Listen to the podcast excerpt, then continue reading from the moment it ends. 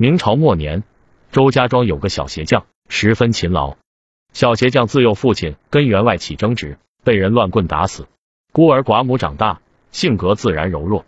年少时不知被多少地痞流氓欺负过，小鞋匠也都忍了。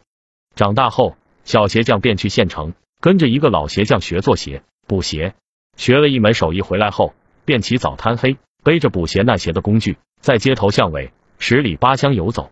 长此以往，靠着这门手艺，却也赚了不少钱财。家庭条件虽跟地主那些没法比，但是比起左邻右舍，还是好多了。那些年月，左邻右舍只有过节的时候才能吃上猪肉，小鞋匠呢，平日里隔三差五都能买一两斤猪肉回来，还能够二两小酒。这日子过得好了。娶媳妇的事儿自然也就不愁了。小鞋匠修了房子，前来说媒的媒婆络绎不绝。最终，小鞋匠娶了附近牛肉馆胡掌柜家的女儿。胡掌柜家的女儿名叫春香，长相甜美，身材苗条，皮肤更是白的像玉石那样。这周家庄很少有人能娶到如此貌美的老婆，结婚那天自然都来看热闹。我要是能娶到这么漂亮的女子，死而无憾了。也有人说。如此漂亮的女人，那小鞋匠怕是招架不了。小鞋匠有个绰号叫哭泣包，小时候软弱无能，恐今后他这妻子被人欺负，他却保护不了，还真是一语成谶。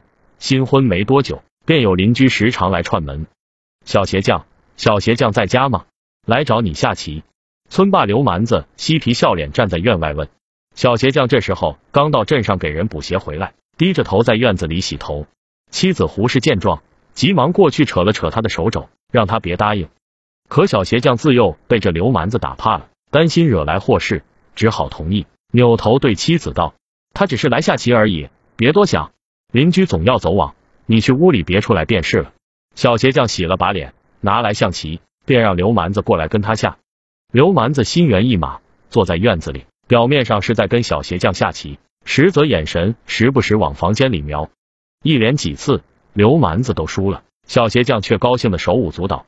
刘蛮子笑道：“你那娘子长得如此貌美，怎地让他一天到晚躲在房间里？也叫出来陪兄弟下几局如何？既然嫁到咱们周家庄了，就别见外。”小鞋匠只当刘蛮子是好心，于是把躲在房间里的妻子叫出来。刘兄虽然平时鲁莽，但是为人仗义。前些年村里人欺负我，刘兄还帮过我几次。娘子休怕，去炒盘花生。烧盘油炸，取两斤酒来，我要跟刘兄不醉不归。胡氏对刘蛮子并不了解，听丈夫这么说，还真拿刘蛮子当了兄长。于是胡氏炒了花生和猪油渣，端到了院子里。大妹子也坐下喝些吧。刘蛮子笑吟吟问。胡氏腼腆答道：“兄长说笑了，小女子滴酒不沾，刘兄喝好便是。”小鞋匠接着说道：“娘子实在不会喝酒，刘兄别为难了。”刘蛮子爽快说道。既不会喝酒，那便以茶代酒吧。就这样，胡氏倒了一壶茶，跟刘蛮子和丈夫喝起来。酒过三巡，小鞋匠有些醉了。此时那胡氏茶水喝多了，准备去茅房。刘蛮子一看，小鞋匠显然喝多了，正靠在桌子上休息，于是趁小鞋匠不注意，他也假装上茅房，跟着那胡氏朝后院的树荫下走去。那胡氏刚准备出来，刘蛮子突然闪身进入篱笆。将胡氏堵在了茅房内，胡氏吓得失声惊叫。小鞋匠闻声跌跌撞撞过来，刘蛮子急忙退出，对小鞋匠道：“这茅房前面好大一条蛇，刚刚被兄弟我打跑了。”于是小鞋匠和刘蛮子就在茅房外面的菜园子找了大半天的蛇。胡氏惊魂未定，回到屋内，看小鞋匠跟刘蛮子还在院子里喝酒吹牛，胡氏十分气恼。他上前对小鞋匠道：“相公随我回屋。”有些事想和你商量一下。小鞋匠和刘蛮子称兄道弟，酒喝到兴头上，哪里听得进去？加上刘蛮子怕事情败露，在一旁道：“弟妹有甚要紧的事，能比我们兄弟俩喝酒还大？你先屋里歇着，等我们喝好了，你相公自会回来。最近村里还有件重要的事，我和兄弟先探讨一番。”见小鞋匠不肯回来，那胡氏也只能气冲冲回屋子里去了，把房门尽关，坐在床上哭。小鞋匠这一喝。直接喝得酩酊大醉。此时外面刚好下起雨，两人将酒桌子搬到屋内。天色也晚了，那刘蛮子便道：“今儿个雨大，恐怕回不去了。如果兄台不介意的话，可否让兄长在你家借宿一宿？”若是能借宿，兄台我这辈子便交定你这个兄弟了。小鞋匠平时在村里总觉得被人欺负，抬不起头。村里的老大突然这样器重他，他自然十分感动。可怜那胡氏在一旁却急得团团转。相公家里又没多余的床铺，你岂能留他人在家里住宿？小鞋匠道：“娘子说的甚话，刘兄又不是外人，那后院里不是还有一间客房吗？”胡氏不知道该怎么说，也不好当面点破，只好说道：“那就让他去后院吧。”刘蛮子匆忙谢过，便到后院的房间去了。胡氏连忙对醉醺醺的小鞋匠道：“相公有所不知，方才我去茅房，这厮竟随我而去，显然不怀好意，还说什么茅房前面有蛇，岂有此理？”小鞋匠打了个哈欠，揉了揉眼睛道：“娘子错怪刘兄了吧？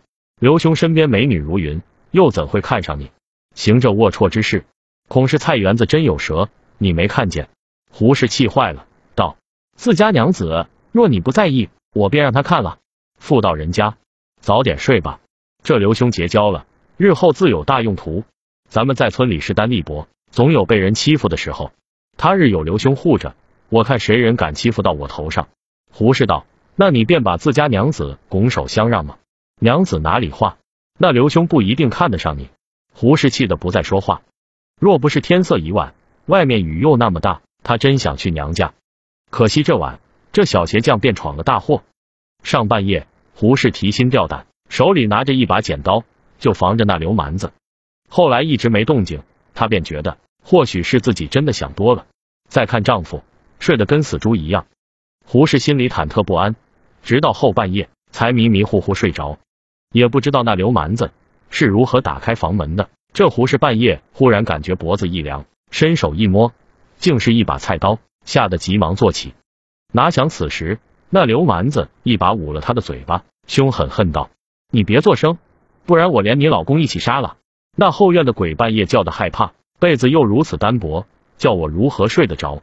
你若乖乖听话，我便不杀你，只借弟妹的被子暖暖脚，保证在你相公醒来之前离开。这胡氏此时肚子里已经有了小孩，哪里还敢声张？于是这刘蛮子便这样躺进了小鞋匠旁边，那胡氏则吓得一动不动。过了一会儿。这刘蛮子便不安分起来，胡氏不敢声张，一连用脚踢了旁边的丈夫几下，丈夫醉得厉害，竟只哼了一声，翻了个身，继续打着呼噜，蒙头大睡。于是就这样，在丈夫的旁边，胡氏被刘蛮子玷污了。我这兄弟醉得厉害，今晚的事你我不说，他浑然不知。若他知道，受不了这耻辱，一纸休书休了你，你已怀有身孕，今后嫁给谁去？传到村里，必被人耻笑。